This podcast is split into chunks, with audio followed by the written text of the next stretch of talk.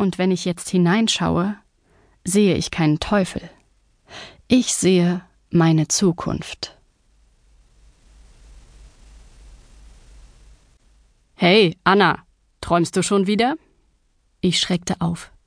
Die Hitze, die ich soeben noch zu spüren meinte, verschwand und wurde zu einem eisigen Hauch auf meinen Wangen. Wenzel, der Sohn von Meister Philipps, grinste mich frech an.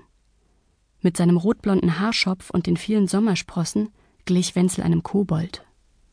Ich hatte keine Ahnung warum, doch immer wenn er bei mir stand oder mit mir redete, begann mein Herz heftig zu klopfen. Noch schlimmer war es aber, wenn er mich dabei ertappte, wie ich in meine Tagträume versank. Nein, ich. ich habe nur nachgedacht. Das tust du oft in letzter Zeit, entgegnete Wenzel und setzte sich auf den Verkaufstisch. Nein, mach das nicht. Ich riss abwehrend die Hände hoch. Ich wusste nur zu gut, wie instabil dieser Tisch war. Wenzels zusätzliches Gewicht ließ ihn gefährlich ächzen. Ich versetzte ihm einen kräftigen Schubs. Er taumelte zurück. Was ist denn los mit dir? Du sollst dich nicht auf den Tisch setzen, fuhr ich ihn an.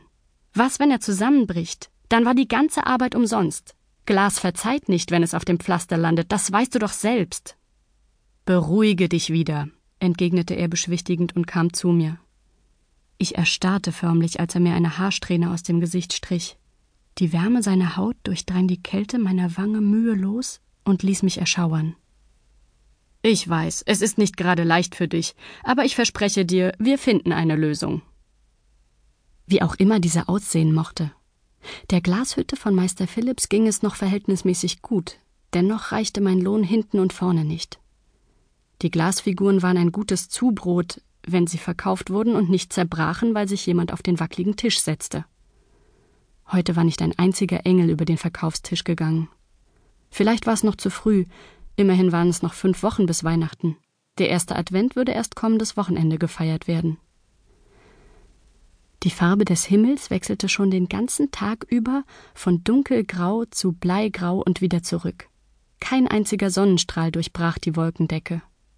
Es würde sicher Schnee geben, da blieben die Leute lieber zu Hause, und wenn sie doch auf den Markt gingen, beschränkten sie sich auf das Wesentliche. Lass uns zusammenpacken, sagte Wenzel schließlich. Es bringt ja doch nichts mehr, eher zerspringt das Glas vom Frost. So viel zu seiner versprochenen Lösung. Ich bezweifelte, dass er wirklich eine hatte.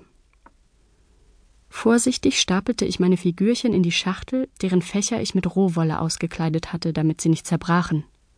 Rote und purpurne Engel, goldene Sterne und weiße Eiskristalle, meine neueste Kreation. Schließlich setzte ich den Deckel darauf und hob die Schachtel auf die Arme. Sie hatte ein beträchtliches Gewicht, doch trotz meiner schlanken Gestalt war ich nicht kraftlos. Als Wenzel den Tisch verstaut hatte, stiegen wir auf seinen Wagen. Nach den Samstagmärkten brachte er mich immer heim, auch wenn ich die Strecke in einer halben Stunde gut zu Fuß bewältigen konnte und dies an normalen Arbeitstagen auch tat. Eigentlich wäre das nicht nötig gewesen, aber ich genoss es, dass er sich um mich kümmerte und dass ich Zeit mit ihm verbringen konnte. Während die Räder über die vereisten Wege ratterten, dachte ich wieder an den Tagtraum. Von der einst prachtvollen Werkstatt meines Vaters war nicht viel geblieben. Nach seinem Tod wurde der Schuldenberg offenbar, den er angehäuft hatte. Die Leute, die gemeint hatten, dass es Wahnsinn sei, die Spiegelproduktion in dieser Gegend noch einmal aufleben zu lassen, schienen recht zu bekommen. Die Zeiten, in denen ein Fürst ein ganzes Schloss mit Spiegeln ausstatten wollte, waren längst vorbei. Aufträge für große Spiegel gab es immer seltener, Schließlich fertigte die Manufaktur fast nur noch Gläser und Flaschen für Wirtshäuser. Die holländische Glasproduktion, die schon vor hundert Jahren zur Schließung der großen Spiegelhütte geführt hatte, machte uns weiterhin schwer zu schaffen. Vermutlich war es der Gram, der das Herz meines Vaters plötzlich stillstehen ließ. In der ersten Nacht nach seinem Tod träumte ich, dass sein Herz aus Rubinglas wäre und in tausend Stücke zersprungen sei. Viele Wochen konnte ich rotes Glas nicht mehr ansehen. Wenige Tage nach Vaters Beerdigung erschienen die Leute von der Bank. Sie pfändeten die Werkstatt mit allem, was darin war, ebenso wie unser Wohnhaus. Wir waren gezwungen, eine kleine Wohnung zu ziehen. Von einem Tag zum anderen verloren wir die Grundlage unseres Lebens. Es war ein Wunder, dass ich in Spiegelbergs Nachbarort Jux bei einem Glasmacher eine Anstellung fand.